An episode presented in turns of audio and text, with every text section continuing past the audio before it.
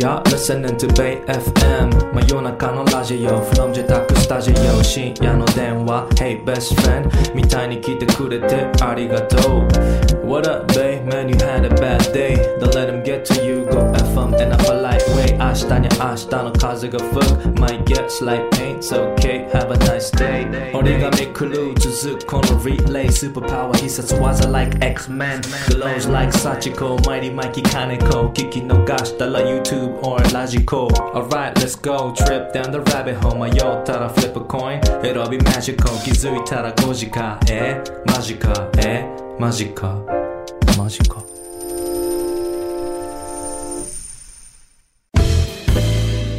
origami PRODUCTIONS 対馬義明です Seven Eight musi-curate 始まりました、えーこの番組は折り紙プロダクションのアーティストやスタッフが、えー音楽ファンの皆様に他とは一味違った音楽情報をご提供するという番組ですこの番組を聞く前と後では音楽の聴き方が全く変わるかもしれないと、えーまあ、そんな大それたテーマを掲げておりますが、まあ、少しでも、えー皆さんが「へえ」とうなるようなお話をできるように毎週さまざまな角度から音楽話をさせていただいております。えーということで早速音の裏側のコーナーに行ってみたいと思いますが今日はブルーノートレコード特集第4回目になりますね。えーミュージシャンを支える人々そして組織を数週間にわたってご紹介させていただいているわけですが、えーまあ、その締めくくりとして、えーレーベルとは一体何ぞやというところをですね深掘りさせていただいております。えートレンドがどんどん変わっていく音楽シーンの中で80年以上存続している名門レーベルブルーノートが、えー一体どんな困難を乗り越えて今に至るのか、えー普段皆さんが大好きで聴いているアーティストの裏側で、えーレーベルというのが一体どんなことをしているのかと、えー理解していただけたら嬉しいです。えーまず本当にざっと、えーブルーノートの歴史、えー先週までのお話をですね振り返ると、えーブルーノートレコーズは1939年、えードイツ人のアルフレッド・ライオンによってニューヨークで産声を上げた、えーレーベルです。えー1979年、えーちょうど40年後ですね。一度、えー歴史に幕を閉じることになるんですね、えーしかしですね80年代にモダンジャズブームが、えー再度訪れ、えー見事に再建することに成功しました、えー先週はここまでで終わったのですが今週はですね90年代からのブルーノートを振り返ってみようと思います。えー90年以降のブルーノートは、えーもちろんジャズを中心に置きながらなのですがさまざまな音楽性を持ったアーティストと契約し成功を収めます、えーオーセンティックで straight ahead ないわゆる4ビートジャズの作品も当然リリースしているんですが、えーその傍らで90年代から2000年代は、えー例えばロニー・ジョーダンとか、えーソーライブのようなまあ、いわゆるファンクやヒップホップのエッセンスを取り込んだジャズプレイヤーそれからカサンドラ・ウィルソンエイモス・リーノラ・ジョーンズのようなポップスやカントリーのエッセンスを持ったジャズシンガーによる成功で、えーブルーノートはネクストレベルへと押し上がったわけですね、えーこの動きに眉を潜める、まあ、いわゆる往年のジャズファンもいるのですが、えーまあ、個人的にはですね小さなレーベルをですね15年ほど、えー運営してきた、えー僕個人としてはですね、えこの動きはですね決して間違っていないのではないかと、え思ってます。まあ、例えば、えもし今も、えマイルス・デイビスが生きてたら、まあ、彼はその4ビートジャズをやっていたのかと考えるとですね、えやっぱり違うんじゃないかなと思うんですね。まあ、ジャズっていうのはですねそのものが進化していってるわけですね。まあ、その形式を守っていくということも非常に大事なんですが、えー同時に次へ進んでいくこともとても大事だと思うんですね、えーそんなこんなで、まあ、ブルーノートが、えー既存のジャズにとらわれず、まあ、このような動きで成功を収めたのは、えー1985年にブルーノートを復活させたレーベルヘッドのブルース・ランドバルの、まあ、いわゆる懐の広さ。これが大きかったんじゃないかなと思うんですね。えーそしてもう一人、えー重要な人物として A&R であるイーライ・ウルフ、えーまあ、彼の存在もとても大きかったのかなと思います、えーノラ・ジョーンズのヒットの立役者でもあって、えーその後ロバート・グラスパーを招き入れて、まあ、いわゆるヒップホップ R&B、まあ、ネオソウルえー、そういった音楽のファンにジャズを聴いてもらうという流れを作ってきたのも、えー、そのイーライ・ウルフなんですね、えー、ノラ・ジョーンズに至っては本当に世界中でヒットして、えー、日本ででもですね全くジャズを、えー、知らないようなリスナーまでに、えー、届いたということはですね皆さんも、え、ご存知だと思います、えまあ、アメリカを襲った、えー、911というですね悲劇を、まあ、癒す曲だったという時代背景もあったわけですが、え、とにかくさまざまな音楽ジャンルを巻き込んでいくジャズ、え、ブルーノートその生命力はですね本当に凄まじいものがあるなと、え、思いますね。えー、そしてですね、レーベルの動きとして、えー、もう一つ大きなものがですね、2011年、えー、ちょうど10年前ですね、えー、ドン・ウォズというですね、人物がレーベルヘッドになるんですね。えー、ご存知の方もいるかもしれませんが、えー、ドン・ウォズはですね、80年代に、えー、ファンクバンドの、えー、ワズ・ナット・ワズという、えー、バンドのですね、メンバーだったんですね。で、まあ、その後、えー、裏方として、プロデューサーとして、えー、大ヒット作品をですね、まあ、連発してきたわけですが、えー、ジャズの世界に進出してきたっていうのがですね、すごく面白いなということですよね。えー、このドン・ウォーズのインタビューを読んだことがあるんですが、えー、すごく面白いことを言ってるんですよね。えー、彼の言っていたことをですね、簡単にお話しすると、えー、音楽産業は大きくなって、えー、儲けようとする、まあ、いわゆる金融屋が入ってきて、まあ、彼らがですね、牛耳るようになってしまったが、えー、もともと音楽なんてギャンブルみたいなもんだと。えー、お金の計算ではなく、音を分かっている人間が、売れるかどうか分からなくても、その情熱で人々に音楽の素晴らしさを伝えてきたわけなんですね。だから計算なんてできないし、我々はとにかくクソみたいなレコードは作らないこと、えー、それが大事だと。えー、大儲けしようとせずにいい音楽を作ってヘルシーな経営を続けていくことが今の時代に合っているしそれを維持できたら音楽シーンはこれからもハッピーだと、えー、言ってるんですねこれは本当にあの僕個人としてはもう鳥肌が立つぐらいですね、えー、嬉しい言葉というかもう100% agree っていう感じであの素晴らしいなというふうに思ってますね。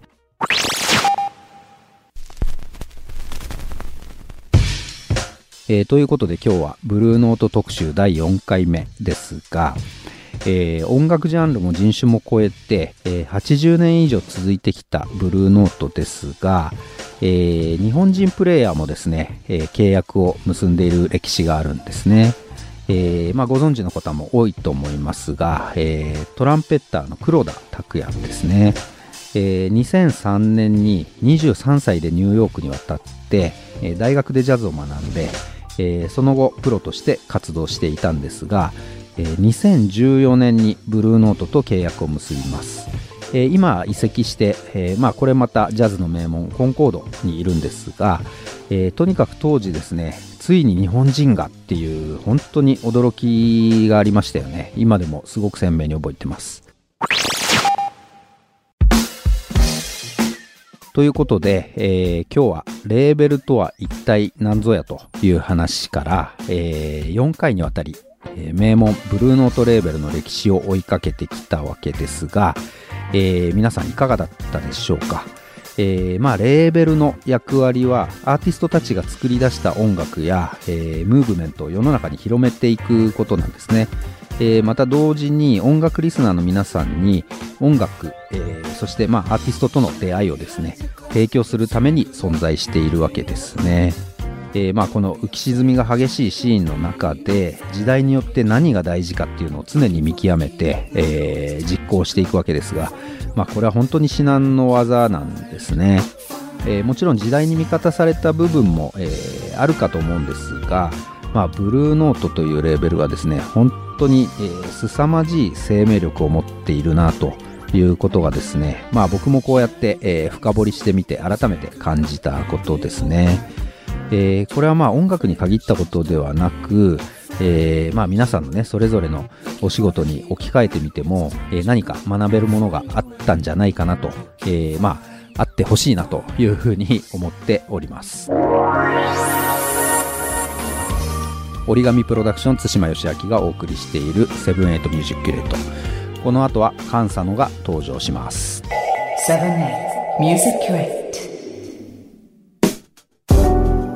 折り紙プロダクションズのミュージックキュレート今日はカンサノがお届けします。どうもカンサノです。ご無沙汰してます。皆さん元気でしょうか？なんかこのラジオはえらい深い時間にやってますけど今から寝る人もいれば、えー、今起きたって人もいるのかもしれないですけど僕は相変わらず結構夜型な生活をしてまして夜結構遅め3時4時とかに寝たりするんですけど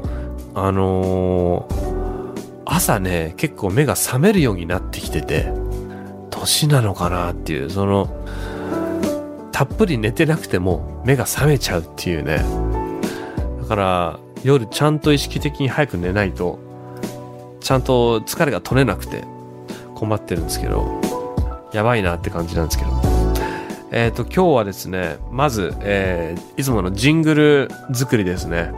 折り紙アーティストが、えー、毎週こう音を重ねていって一つのジングルを作るという企画ですけど、えー、今回ね、その慎吾鈴木からバトンを受け継いで僕作りましたけど、あのー、だいぶヒップホップトラックになってますね、いつの間にやら。まずちょっと聞いてみましょうか。このヒロアキのね、ラップがめちゃめちゃかっこいいんですけど、聞いてみてください。えー、僕は音を重ねる前のえー、先週までのジングル、まずはどうぞ。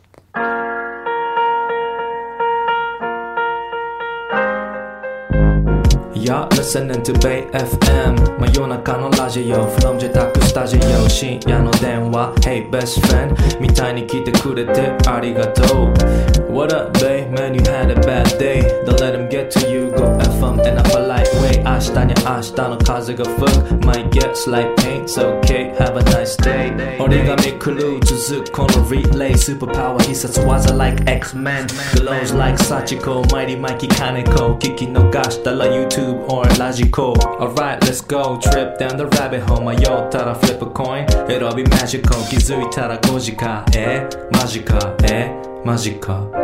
マジか。 というわけで、かっこいいっすね。なんかあのね、毎週このラジオを聞いて、ジングルのこのね、進化具合を聞いていた人は本当にまさにマジかって感じだと思うんですけど、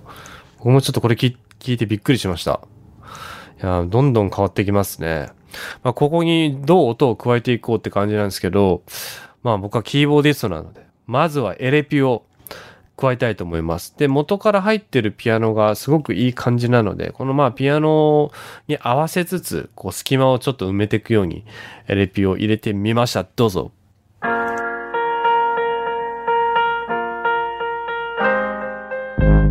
You're listening to Bay FM 真夜中のラジオ From 自宅スタジオ深夜の電話 Hey best friend みたいに来てくれてありがとう What up Bay man you had a bad day Don't let him get to you Go FM in a polite way 明日に明日の風が吹く Might get slight pain It's okay Have a nice day 折り紙クルー続くこの relay Superpower 必殺技 like X-Men Glows like Sachiko Mighty Mikey Kaneko 聞き逃したら YouTube or logical. Alright, let's go. Trip down the rabbit hole. 迷ったら flip a coin. It'll be magical. 気づいたら5時か。えマジか。えマジか。マジか。いかがでしょうか？ね。いい感じでしょ？どうだろう？まあまあまあ、こんな感じですかね。なんかこう、エレピを入れるとね、ちょっとこうカラフルになりますよね。まあさらにカラフルにしていこうかなってところで、クラビネットを次にちょっと入れてみようかな。まあ、あの、ワウのかかったクラビネット、まあこれ僕が好きでよく使う音色なんですけど、これをちょっと入れると、さらにこう、彩りが鮮やかになるのかなと、聞いてみてください。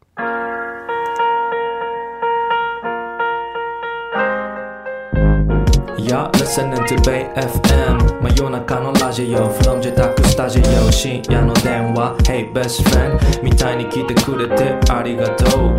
What up Bay man you had a bad day Don't let him get to you Go FM in a polite way 明 明日に明日の風が吹く Might get slight pain, it's okay, have a nice day 折り紙クルー続くこのリレースーパーパワー必殺技 like X-Men Glows like Sachiko, Mighty Mikey Kaneko 聞き逃したら YouTube or ラジコ Alright, let's go, trip down the rabbit hole. 迷ったら flip a coin. It'll be magical. 気づいたら5時かえマジかえマジか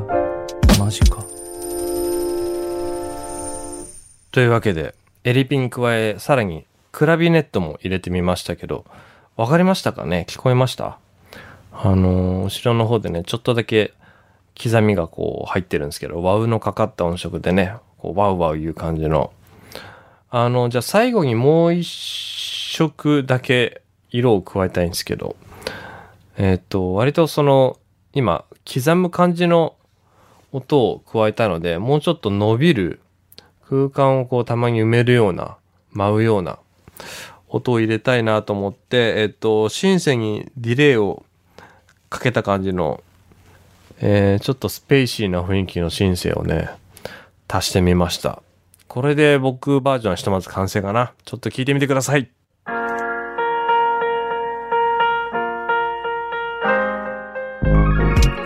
Listening to Bay FM 真夜中のラジオ From 自宅スタジオ深夜の電話 Hey best friend. みたいに来てくれてありがとう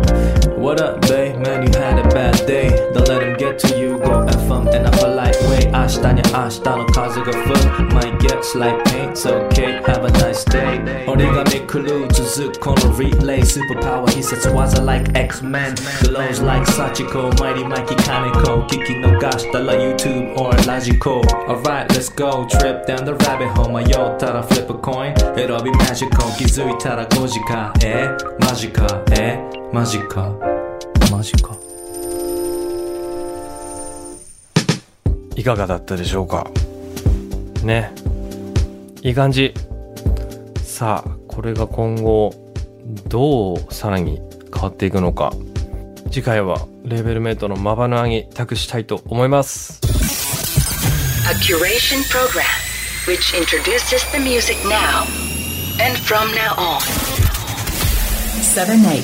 ミュージック・クレイト。折り紙プロダクションズのミュージックキュレート。今夜はカンサノがお届けしています。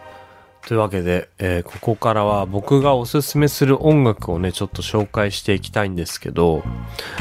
最近キャンプに行きまして、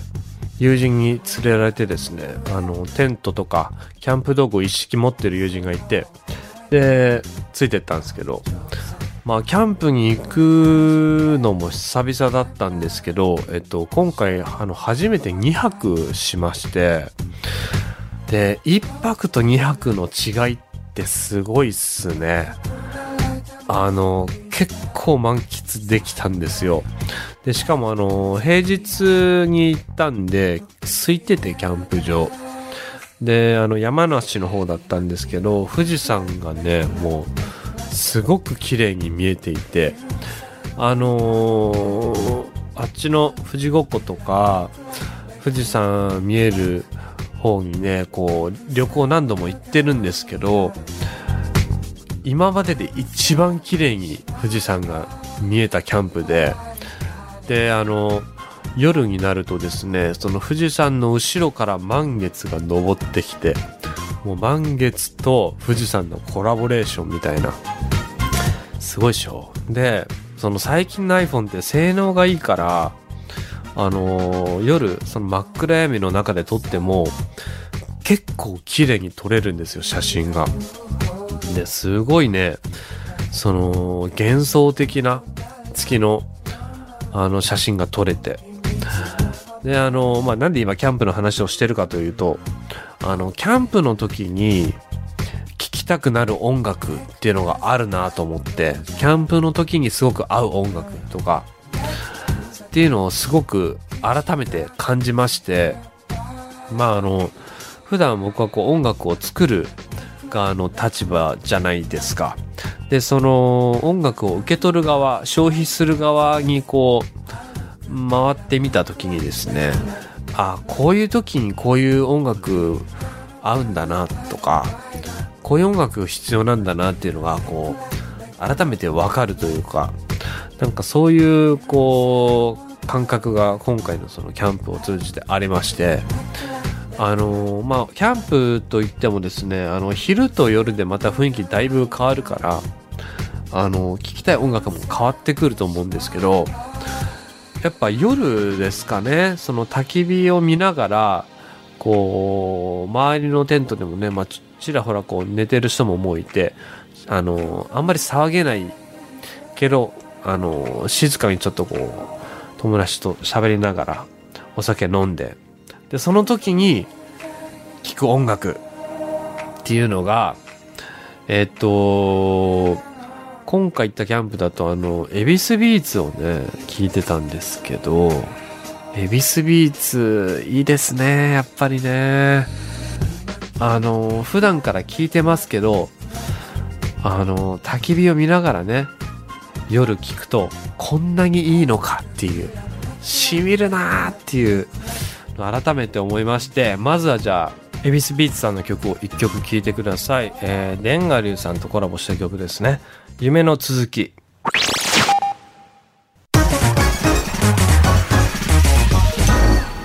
恵比寿ビーツさんで夢の続きでした。いい曲ですね。本当にね。しみるんですよね。その僕がキャンプした時はちょうどね星空も綺麗で最高でした。星空を眺めながらの夢の続き。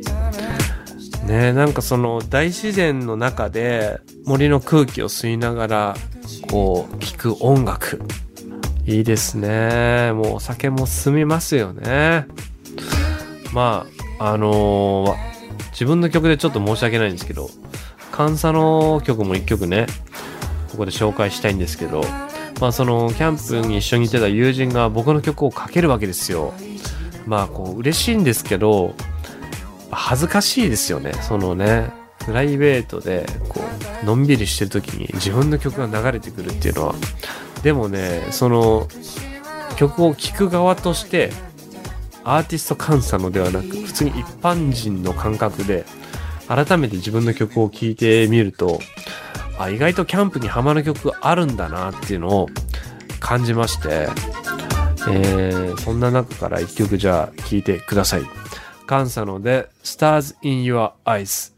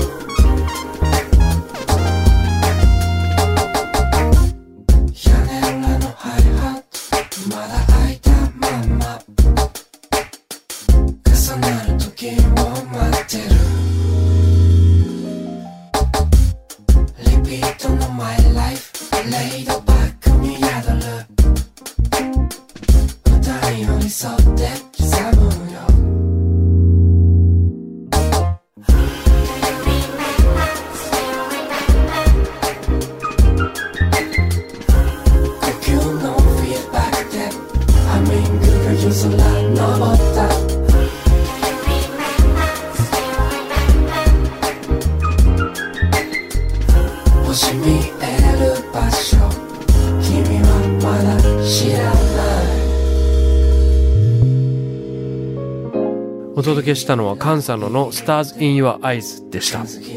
いかがだったでしょうか？あのーこの曲は、えっと、ゴーストノーツっていうアルバムに入ってるんですけど、アルバムを出す前に、あの、シングルでもう出してまして、で、そっちのジャケットがですね、あの、線香花火の写真になってるんですけど、えっ、と、そうですね、何年か前の夏に、あの、自分で撮った写真なんですけど、それもまあ、夜、こう、バーベキューとかした後に、みんなでこう、線香花火してる時の写真を撮りまして、なんか、あの、この曲に合うなと思って、まあ、だからまさしくこう、夜聴きたい曲。あのね、まあ僕今回花火はしなかったんですけど、まあだから花火もまあ火じゃないですか。まああの、焚き火とね、なんとなくこう共通する部分があるというか、火ってすごく穏やかな気持ちにさせてくれるし、落ち着くんですよね。だから、焚き火ってやっぱいいなと思って、で、まあ、あの、僕行ったの3月末とかだったんで、結構夜は寒くて、で、やっぱ火のね、前にいるとあったかいし、なんか気持ちもあったかくなってくるっていうか、そんな感じがありましたけど。じゃあ最後にもう一曲。これはですね、僕結構昔から好きな曲なんですけど、キャンプの時に聴くとね、またすごい染みるんですよ。あの、ただでさえ染みる曲が、キャンプの時に聴くと、その場のなんか焚き火だったたり、その夜の風とか空気とか匂いとか、そういうこういろんなマジックが合わさって、もう染みる染みるのオンパレードみたいな。ぜひ、ちょっと、あのね、まあ、キャンプが無理でもね、夜に聞くとか、夜の公園で聞いてみるとかでもいいと思うんですけど、あの、試してみてほしいです。では、ちょっと聞いてみてください。ルンヒャンさんですね、トラップという曲です。